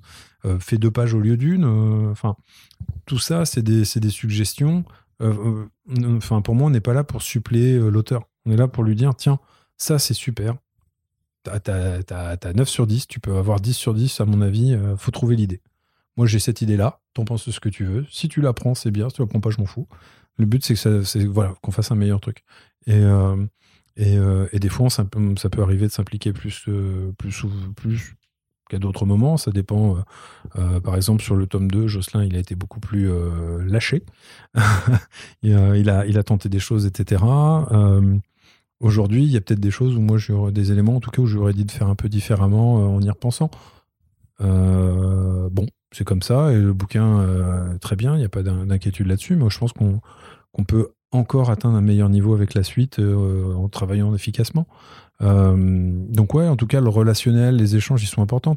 Par exemple, avec Nicobi, c'est la guerre. J'ai pas eu, entre guillemets. Ah, c'était la guerre avec Nicobi, du coup Ouais, c'était la guerre. C'était horrible. C'est dur. C'est horrible. Pauvre Nico, il est gentil comme tout. Euh, mais euh, non, c'est le titre de l'album. Euh, c'est la guerre, concrètement. Nico, ce qu'il faisait, c'est qu'il dessinait deux pages par jour. Le bouquin, il l'avait techniquement déjà fait. Il pensait même pas le publier. C'est moi, enfin, c'est via l'intermédiaire de Laurent qui disait Mais putain, c'est hyper drôle, lis-le. Moi, j'avais pas, je me rappelle, on a commencé à en parler. Euh, j'ai dit Écoute, euh, j'arrive pas à remonter jusqu'au début, euh, j'ai lu la moitié, voilà, c'est vachement bien. T'as un regard sur cette période dite du confinement, le premier, rappelons-nous, presque au siècle dernier, hein, rappelons-nous. voilà, formidable, hein, comme on dit, c'est ironique. donc, donc, non, tout ça, c'était c'était des choses en tout cas qui. en fait, chaque cas se traite différemment. Euh, avec Laurent, il y a plein d'échanges sur, euh, sur son travail, mais globalement, euh, il sait où il va, il sait ce qu'il veut faire. Et bah, des fois, si moi j'ai une idée, je lui dis, il va peut-être me l'acheter à la goule, genre j'en veux pas, mais c'est pas grave, je te le rédite, c'est mon rôle. Je suis là pour ça. Et si, si c'est bien, c'est bien. C'est pas bien, c'est pas grave. Hein. Il n'y a pas d'ego là-dedans, en fait. C'est ce que je veux dire. C'est le, le, côté soutien, conseil, il doit être là. Donc, donc avec cette Sujoku, c'est leur, c'est le, c'est le premier tome. Je pense qu'on fera encore mieux euh, sur le deuxième. Je pense qu'on a une belle marge de progression dessus. Euh, les auteurs, c'est leur premier livre, donc euh, derrière, voilà, on dit toujours premier essai, le deuxième est à transformer, etc. Mmh. Suria, ça fait des années qu'elle fomente Stigma et je pense que ça va être un super bouquin une fois que qu'il va arriver. Il y a plein de choses. Enfin, c'est hyper, ambitieux. Donc voilà, vous n'êtes pas encore prêt. c'est pas trop de stress à gérer, du coup, toutes ces équipes. Euh, ah si, je suis en burn-out, là, c'est fini. Hein. Euh, non, non, bah, oui et non, c'est euh, chacun a sa, sa, méthode de travail, donc c'est vrai que ça demande une amplitude et une, une adaptabilité différente. Voilà. Après, voilà, comme tu peux le voir, je suis pas très bavard, donc forcément, j'imagine que les réunions peuvent être très longues avec certains, dont je tairai le nom. Euh, tous en fait. mais euh, mais c'est vrai que non. Enfin, puis moi, ce que je veux, c'est euh, c'est je veux pas être tout seul à croire dans un bouquin. Je veux que l'auteur, quand il travaille sur son livre, il, se sente impliqué, il a envie, et qu'il se dise, Mika, on peut tenter ça? Ah, je sais pas là. ça veut dire quoi? Bah là, tu vois, on avait prévu 96 pages, mais ce serait bien d'en faire 120, 100, 120. Ouais, bah on en fait 128. Techniquement, c'est comme ça. C'est je préfère me dire on va rogner sur quelque chose qui s'appelle une marge ou euh, sur un élément en se disant euh, vous voulez quoi? Le meilleur livre possible? C'est pareil pour moi. Donc on, on, se donne les moyens de le faire. Donc je suis pas là pour dire hé, là vous m'avez fait 20 euh, pages de, de séquences baston, etc. spectaculaires et vous passez à 4 parce que j'ai plus la place. Ça m'intéresse pas. Ça m'intéresse pas. Je veux qu'on ait cette liberté de création et je veux pas la brider de ce côté-là. Voilà. Donc, je sais pas si ça résume ou si ça dit quelque chose d'intéressant. Euh, oui, oui, t'inquiète. Et euh, ça me permet de, rebondir ensuite sur le dernier point que je voulais aborder avec toi quand même. C'était euh, par le modèle économique de, Comics Initiative, dans le sens où, donc depuis les débuts, c'est une structure qui fonctionne par financement participatif. Via la plateforme Ulule, ouais. Euh, en fait, ce qui s'est passé, alors on va d'abord expliquons, revenons au départ. Alors en fait, le patrimoine, qui revient toujours sur le même sujet. Euh, non, en fait, ce qui s'est même les marottes. Alors comme je le disais autrefois, euh, non, en fait, ce qui ce qui s'est passé à l'époque de, de, de, Kirby Enemy, c'est que bah, Alain et moi, on s'est juste dit que on avait du taf on bosse à, on bosse à côté là-dessus. Euh, on allait donner nos jours, nos nuits, tout nos temps possibles et disponibles. Solliciter plein de gens euh, qui allaient fournir du temps, euh, de l'énergie. un dessinateur qui fait un dessin, bah, ça prend pas deux minutes, ça, se fait pas comme ça. Il y en a, ils ont voulu rendre hommage à Kirby, ils ont fait, se sont défoncés de chez défoncés. et pas que les dessinateurs, parce qu'on a eu aussi des scénaristes, on a eu aussi des gens qui viennent d'autres médias, donc je trouve ça génial. Et, euh, et, ça, je pense que euh, la meilleure manière de le faire, c'était aussi de se dire que de toute façon, euh, fallait absolument qu'on réunisse des gens euh, autour de, du bouquin et que bah, on allait avoir combien de personnes qui s'intéressent à Kirby Je sais pas. Je sais pas. Moi, je m'intéresse à Kirby, mais à ce moment-là, quand on commence, c'est je sais plus, fin 2015 à travailler sur le bouquin, même avant. ouais, septembre 2015, je crois. C'était à Paris Manga, je crois qu'on avait évoqué le sujet avec Alain. Et, et ben globalement, on donne de notre temps, tout le monde donne de son temps. On n'allait quand même pas demander de l'argent comme ça, emprunter, des choses comme ça. On s'est dit, bah, tout le temps qu'on investit, bah, euh, moi, j'ai pas personnellement les deniers, une fortune personnelle qui traîne. Euh, j'ai pas de l'argent qui été enterré dans mon jardin, des choses comme ça. Donc, euh, bah, on en est venu à se dire, bah, nous, c'est un livre de fans. Des fans, euh, certes, certains prestigieux, mais on veut faire un vrai livre de fans et qu'on en soit tous fiers. Donc, on s'est dit que au départ, on allait le faire sur Kickstarter. On a commencé l'origine, c'est Kickstarter. Euh, mais comme euh, on voulait absolument pas faire de sous dessus parce que c'était pas l'intérêt, nous on n'y voyait pas le but. Voilà, on se disait c'est. Euh, enfin voilà. Alors déjà la première étape, ça avait été de le faire valider auprès de la famille Kirby. On voulait pas que le, projet soit mal compris. Ça c'était hyper important. Enfin si c'est pour froisser des gens alors qu'on veut leur faire. Finalement faire rendre un hommage à leur papa. Enfin je veux dire ça fout les boules. Donc ça on avait commencé d'abord par par cette partie là euh, puis ensuite, on a commencé à travailler avec Kickstarter et, euh, et euh, bah, la famille Kirby nous disait bah, si, si vous voulez donner l'argent, donnez-le à Hero Initiative, une association qui permet aux auteurs qui n'ont pas forcément d'assurance, etc., les moyens de payer des opérations. De couvrir leurs frais de santé. Il y a les frais de santé, il y a les dégâts matériels, il y a, enfin, il y a, il y a vraiment. c'est, c'est presque une, une association d'utilité publique. Pour nous, en tout cas, on le déclarerait comme ça en France. Aux États-Unis, c'est une association. Voilà. Et euh, ils font un taf de malade. Tous les ans, as Marvel, DC, tous les gros éditeurs euh, essayent de faire de, des, petits, des petits focus, etc. Il des, des, euh, y a des auteurs qui participent tous les ans, qui filent des originaux pour pouvoir permettre de, bah, d'obtenir un peu de sous. Jim Lee participe aussi. Enfin, c'est un truc hyper vertueux. Et ne serait-ce que d'avoir pu permettre de, de mettre une pièce dans la machine Hero Initiative, ça nous rend hyper fiers. Donc, enfin, ça, c'est la finalité. Mais euh, et donc globalement, on a commencé avec Kickstarter et euh, en travaillant sur le projet, on s'est rendu compte d'une chose, c'est que Kickstarter euh, bah, était très flou sur un aspect. C'était le côté caritatif. Nous, on voulait tellement reverser, on leur a dit plusieurs fois et au début, on nous dit ouais, ouais, ok. Puis finalement, on s'est rendu compte que bah en fait, non, Kickstarter refuse absolument cette partie-là. Donc, on est venu à, à chercher une autre plateforme qui fonctionnait très bien à l'époque, qui s'appelait Indiegogo mais il y a un truc qui nous déplaisait chez Indiegogo, c'est-à-dire que s'il y avait, euh, si on devait euh, établir 400, enfin 300 livres, admettons, en, pré-vente, on avait à ce moment-là, euh, et qu'on arrivait à 200 sur les 300, bah en fait, on gardait l'argent. Les gens, même si on n'atteignait pas l'objectif, on gardait l'argent. Ah, ok. Bah, ah, mais c'est pour ça. Nous, on trouvait ça un peu dégueulasse. C'est quelque chose que je comprends d'un coup. Bah, c'est, le côté, on se dit, mais euh, non, enfin, nous, on veut faire le livre, on veut, c'est bien, c'est cool, filez-nous du pognon, euh, c'est pourquoi? Pour rien ah bah, c'est, nul. Et, euh, et, derrière, en fait, on a. Alors, avec Ulule, ça s'est fait très simplement, très rapidement, et quand on leur a posé la question, ils nous ont dit, non, mais si vous voulez reverser à une asso, nous, on est ravis et tout, au contraire, c'est top, allez-y. On a été plutôt bien accompagnés. Euh, par Jean, qui est parti du LUL, coucou Jean, euh, qui nous conseillait au contraire, euh, bah, enfin, il était vraiment une bonne source de, de canalisation, parce que, canalisation, il nous canalisait. Canalisation, ça fait un peu puant. Plombier, ouais. ouais c'est ça, Super Mario, tout ça. Et donc, ouais, non, en tout cas, il nous a bien aidé à réunir nos idées, pas trop partir en live, parce qu'on avait plein d'idées un peu folles, et c'était pour faire n'importe quoi, on, je sais pas, on aurait peut-être trouvé. Bref, et et derrière, euh, quand on a ensuite enchaîné avec euh, Young Romance, on s'est dit, bah, autant vous continuer sur le même principe. Après tout, euh, est-ce que le livre a vocation à terminer en librairie Ça va être non? Parce que s'il y a trois Pékins, je vais être franc, ça va peut-être pas être 500 libraires qui vont répondre présent derrière. Donc on a continué comme ça. L'artbook, c'est pareil, de Laurent, Atelier Workshop. Alors à chaque fois, on ouvrait la possibilité à des libraires de participer aux campagnes pour en prendre dans leur boutique, vu qu'on n'était pas parce que c'était une question ou, un, semi-reproche à faire, c'était que euh, quand tu fais justement de la vente euh, euh, directe, en fait, c'est que tu squeezes une partie du circuit du, bouquin qui est là, en l'occurrence, les libraires. Alors, la, souscription, c'est encore plus vieux que le système des libraires. Mm-hmm. Voilà, ça, c'est une dot, c'est une donne, c'est historique. Donc en fait, on part presque sur ce principe-là, mais traité de manière je dirais plus moderne. C'est-à-dire que aujourd'hui, on n'a pas la capacité euh, de fonctionner à l'ancienne avec des revues qui cartonnent, des préventes euh, faites dans les magazines, euh, Spirou Magazine comme à l'époque, les, les revues Tintin, machin. C'était bien pour l'époque, pilote, machin. Mais aujourd'hui, ça n'existe plus. La presse n'existe plus. le système est complètement cassé. Par contre, ce qui est intéressant, c'est que en fonctionnant comme ça, on est capable réellement de donner une, une. Alors après, ça dépend comment on le fait.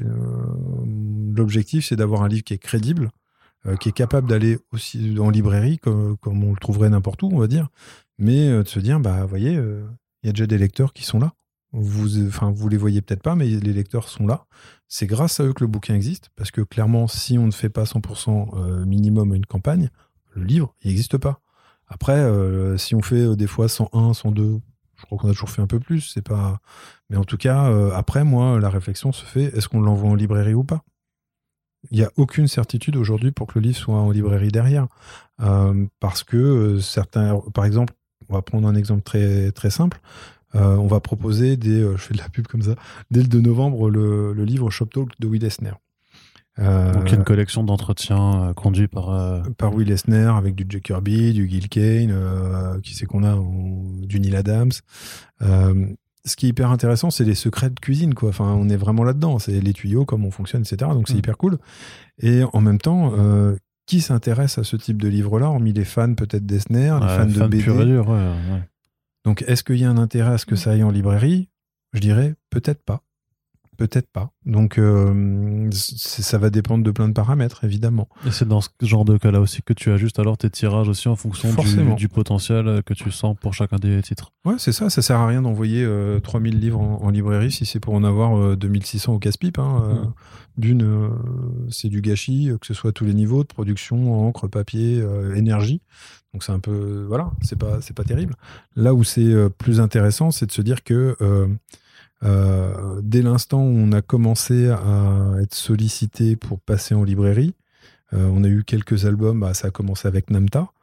Euh, les sollicitations, clairement, c'était ah bah faut envoyer du bouquin, faut envoyer du bouquin. Ouais, ouais d'accord, ok.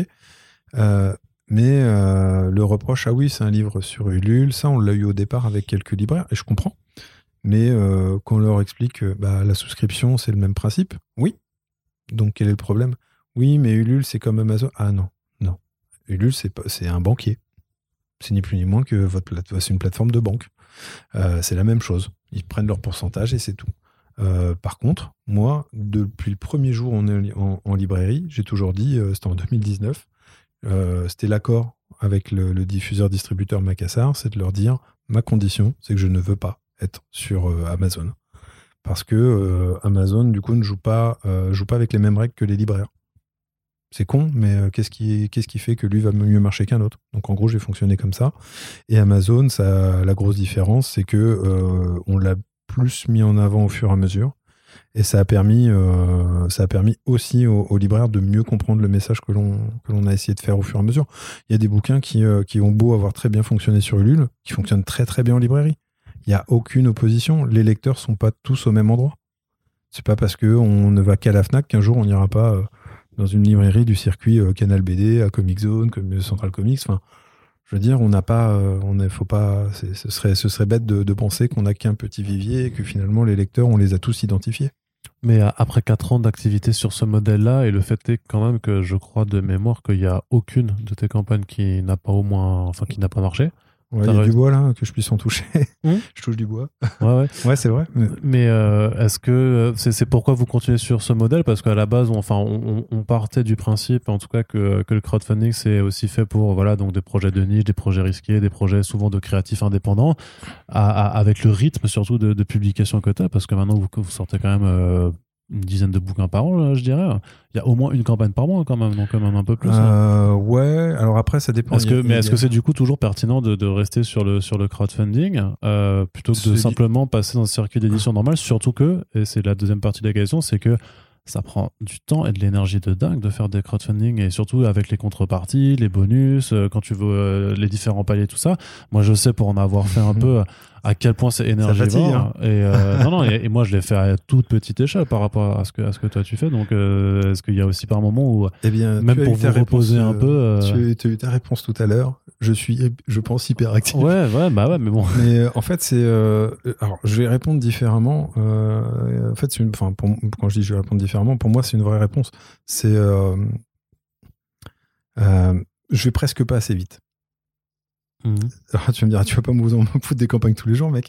Euh, Non, parce qu'en plus, mais en plus, aussi, c'est le risque parce que bon, pour l'instant, justement, ça, ça marche, mais les, les gens ne peuvent pas te suivre sur tous les bouquins et Mais mettre à chaque en- fois en, en- en- en direct. En euh, fait, c'est euh, là où euh, il y a une, une constitution de lecteurs qui se forme et qui se fait au fur et à mesure des projets, des années, etc. Si on retrouve pas les mêmes lecteurs en fait à chaque projet.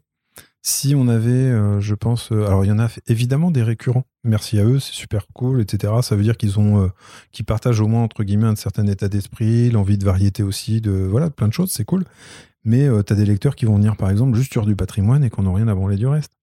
Il y en a d'autres qui vont enfin, je veux dire, on a élargi euh, à chaque projet en fait notre euh, notre base client, si on parle en, termes un peu euh, basiquement commercial, péjoratif, ce qu'on veut. Mais c'est hyper important parce que euh, si on périclite, de toute façon, on meurt. Enfin, sur ce système-là. Donc, euh, euh, proposer euh, effectivement des titres plus. Il y a, peut-être des sujets qui vont parler à, à plus de gens euh, sur ce type de plateforme que d'autres. Euh, si, si, si lassitude il y a, de toute façon, échec il y aura un moment aussi. Donc, euh, euh, à moi de repousser cela le plus tard possible. mais- mais après, c'était même pas dans, dans ce sens-là, c'était plus non, non, que mais ça fait partie des différentes réflexions qui effectivement euh, le fait trottent dans la tête. c'est le fait que je trouve que justement ça a l'air de bien se passer et de se dire bah du coup vu que ça se passe bien est-ce que euh, il serait pas temps d'aller dans un circuit euh, plus traditionnel?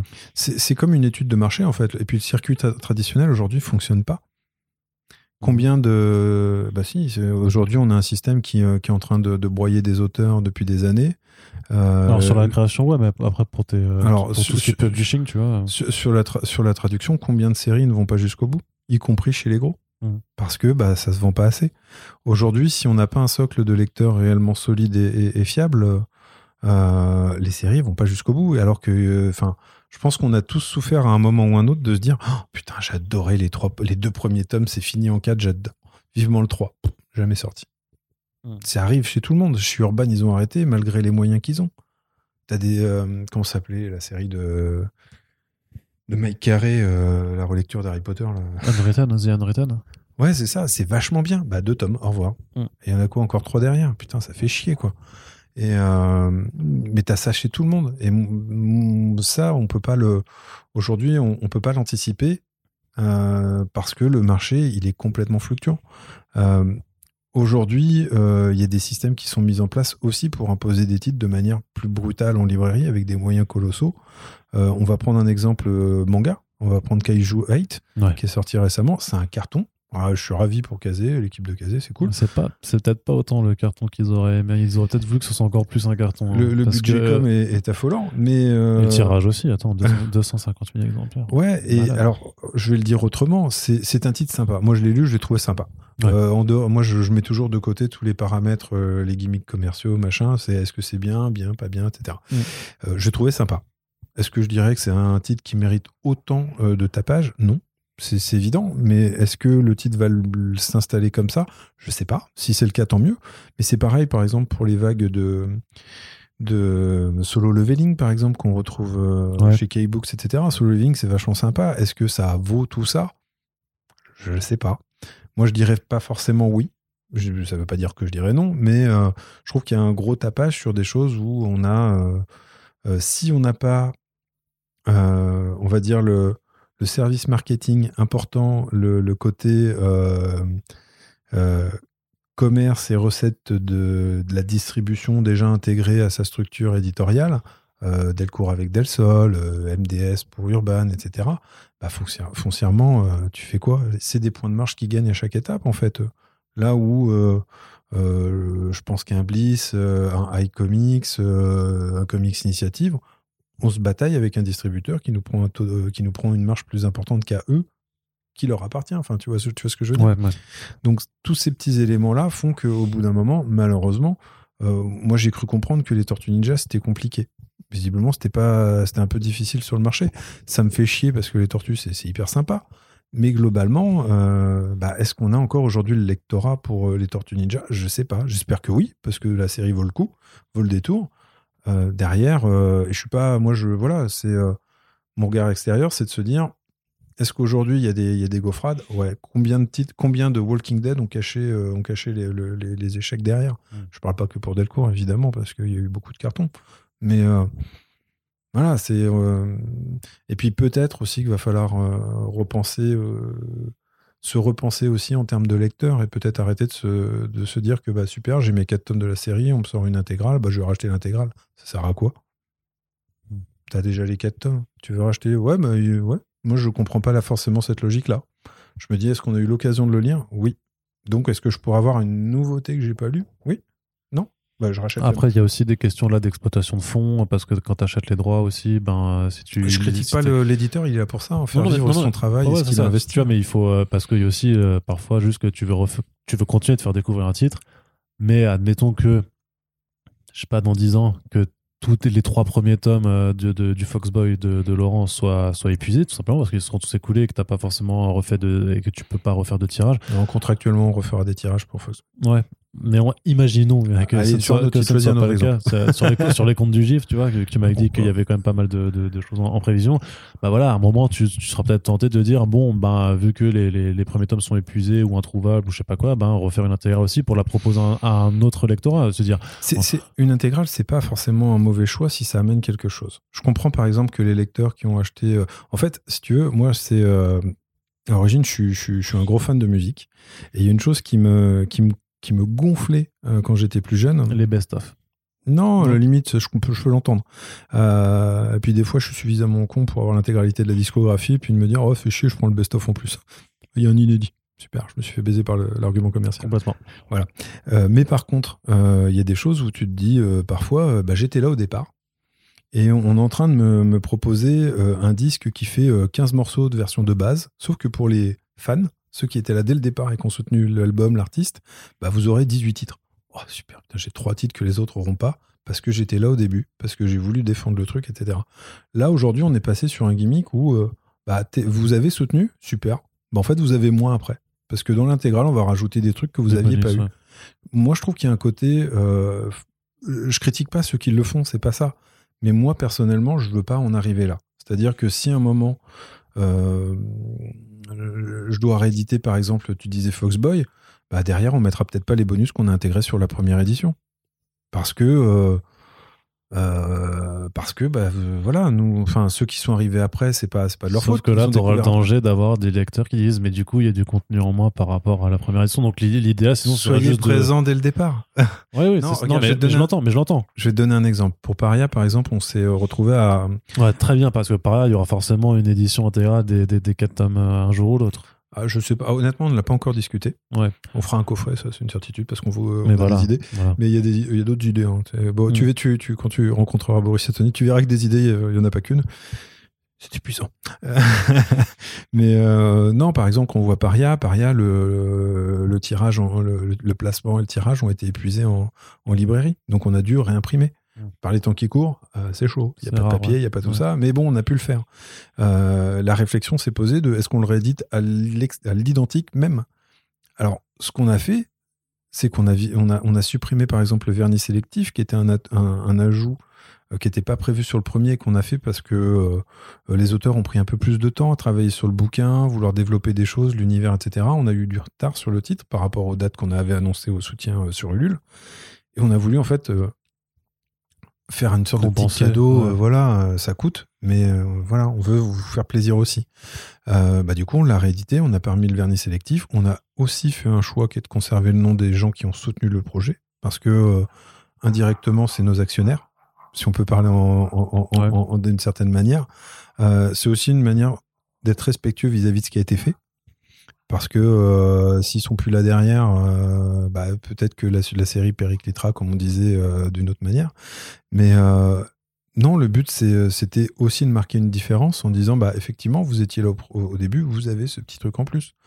Oui, mais moi, je savais pas. Bah, oui, très bien, je le comprends, je le comprends, mais je peux pas tout vous donner alors que, en gros, globalement, c'est pas de. Voilà, on, va servir au maximum le nombre de lecteurs qu'on peut. Euh, si on peut donner un petit peu plus à ceux qui étaient là au départ, je trouve ça toujours plus sympa. On, on dit toujours le côté fan de la première heure, etc. Ouais. bah en réalité il est là parce que combien de regarde combien de lecteurs aujourd'hui continuent de suivre Marvel et DC parce que euh, ils ont commencé dans les années 80 etc il y a ce côté ah bah j'étais fan de la première heure je veux voir ce que deviennent mes persos c'est plus c'est plus des persos c'est ces persos on s'y est attaché etc donc là-dessus il y a y a ce côté un petit peu où, où effectivement au départ pour moi faut récompenser un peu ceux qui sont là. Le côté intégral si on doit la penser hormis j'ai envie de dire le, le visuel qui doit être bah, forcément un visuel euh, fait pour. Euh, bah moi concrètement t'as as, l'histoire point barre quoi. C'est ma là où euh, sur certains titres on peut avoir des bonus tu vois des ajouts des, des enfin bref n'importe n'importe quel contenu pour moi on n'est pas là pour donner plus à quelqu'un qui arrive en retard D'accord. si tu arrives en retard au cinéma tu vas pas demander à ce qu'on coupe le film et le remettre au début si t'es très culotté, tu peux le faire. Mais il y a peu de chances, que ça aboutisse. J'ai déjà vécu. Ça, ça aboutisse. Mais pas pour moi.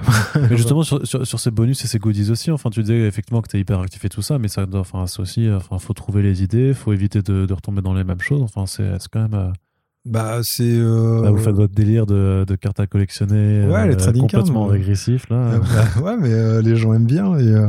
Et par exemple. Non, mais ça demande à chaque fois. Enfin, en plus, du coup, tu donnes une taf. parce que c'est Laurent qui les dessine pour beaucoup euh, aussi. Les trading cards, non, en fait, on les. Euh, alors, ça dépend. Dans les trading cards, on a pas mal de, euh, de visuels qui sont soit inédits, des crayonnés, qui viennent bah, du coup des auteurs, ce genre de choses. une couverture qui sera pas inclue dans le bouquin parce que l'origine c'était une couverture de travail, tu vois, des, mm. des choses vraiment atypiques.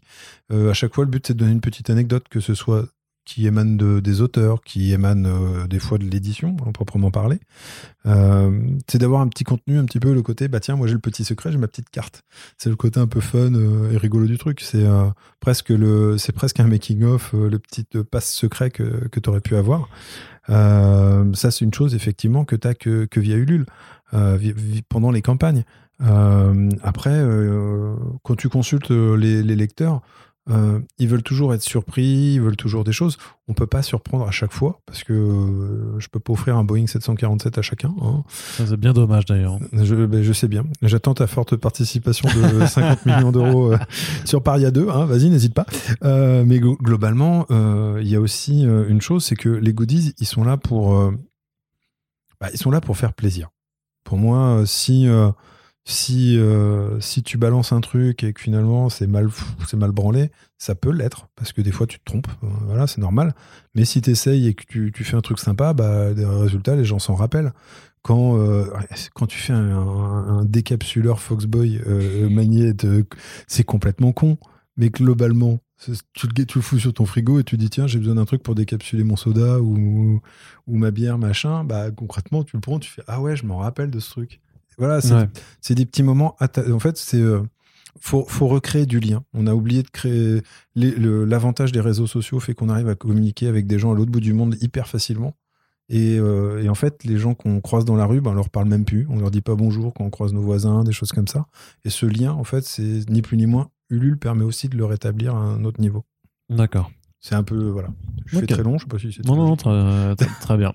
Et du coup, j'ai une dernière question euh, en, en termes d'ouverture. Alors c'est vrai que c'est pour toi par rapport. Bah non, on enregistre pas le chien qui gueule à la fenêtre depuis avant, ça m'énerve. J'espère que nos auditeurs, nos auditrices nous euh, nous, nous, pardonneront ce, ce roquet euh, de l'enfer là. Pitou, je, arrête, je, sais pas si, en plus, je sais pas s'il s'entend beaucoup, mais, mais moi il m'agace là depuis. Il y, a un chien qui aboie depuis une demi-heure, c'est horrible.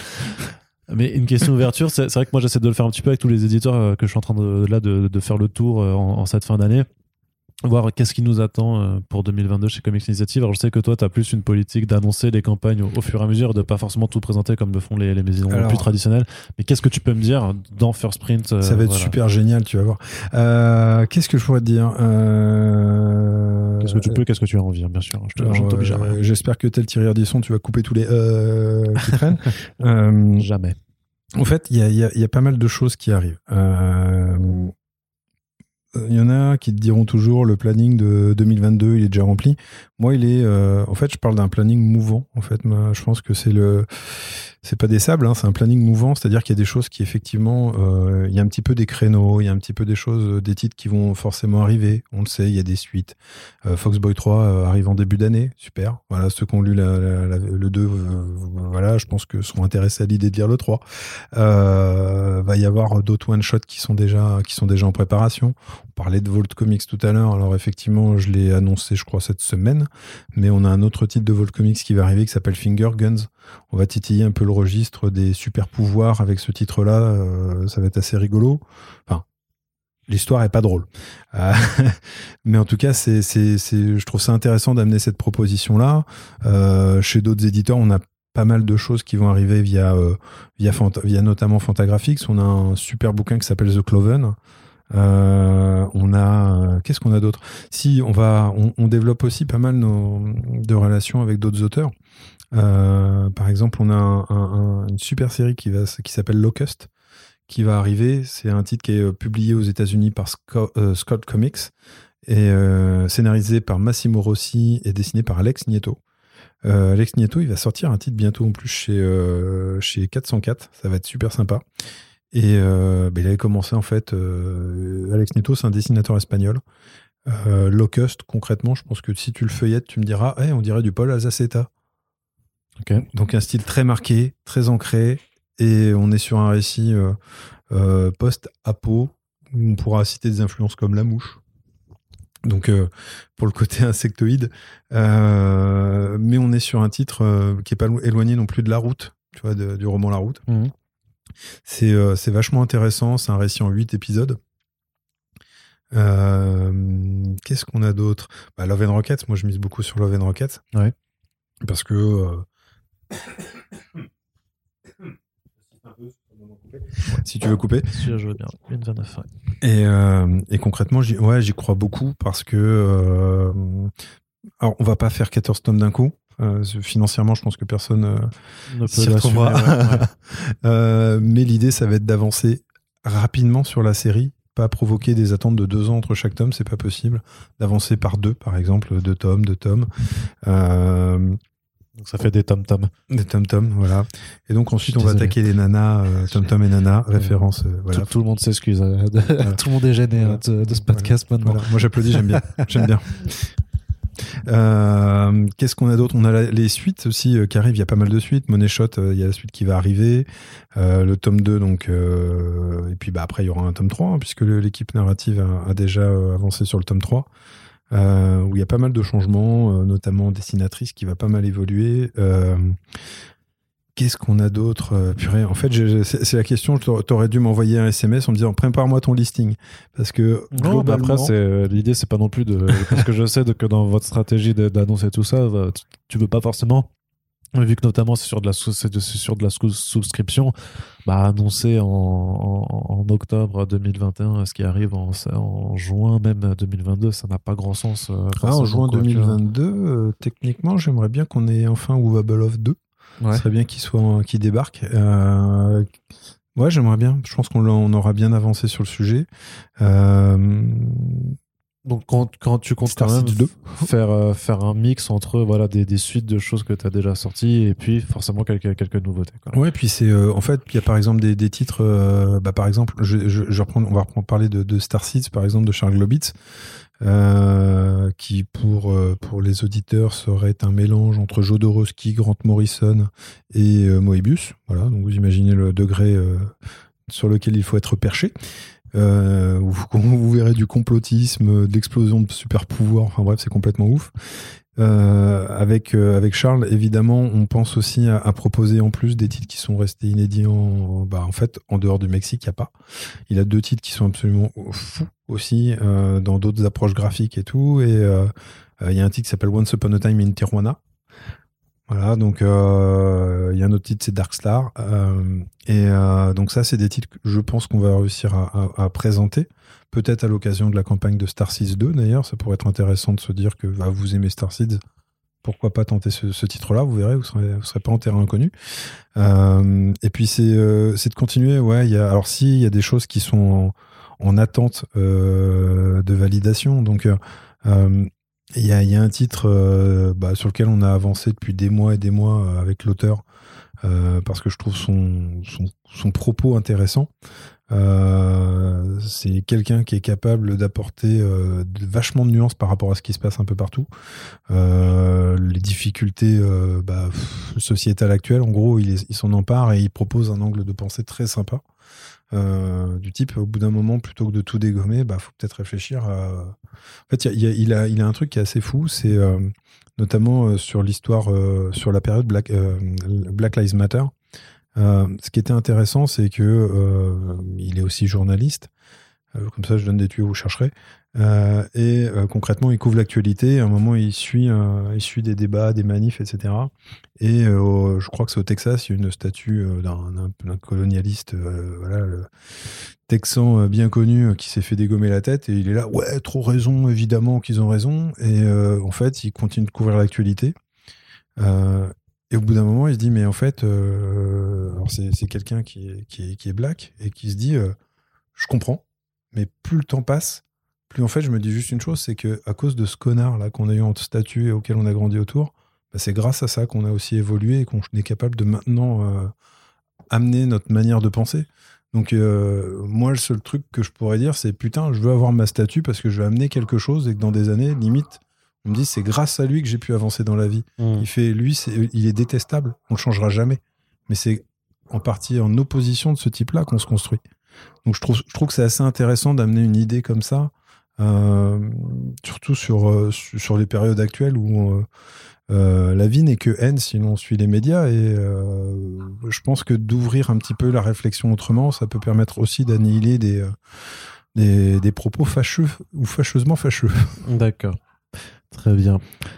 Ça fait 8h12 qu'on est ensemble euh, Exactement, non, non, mais justement, voilà, c'est une bonne heure et demie euh, de, ah, de, débrief ensemble et tout. De toute façon, on, suivra ça et de toute façon, bah, on, on relaye très souvent vos annonces euh, via nos, nos front pages. Et après, on, chronique vos bouquins dans les back issues, donc ça nous permettra de continuer de suivre votre actualité. Puis tu reviendras de toute façon une autre fois pour reparler des, des, des choses qui sont passées entre temps on te remercie en tout cas. Je te remercie, euh, Michael, euh, de nous avoir donné euh, de ton temps pour First Print. On espère que l'émission vous a plu. On continue à les super friends de l'édition. Comme ça, on va parler à tout, on va essayer de parler à tous les éditeurs possibles et éditrices aussi de, avant la fin de l'année pour voilà, voir qu'est-ce qui nous attend dans le marché comics en VF pour l'année prochaine.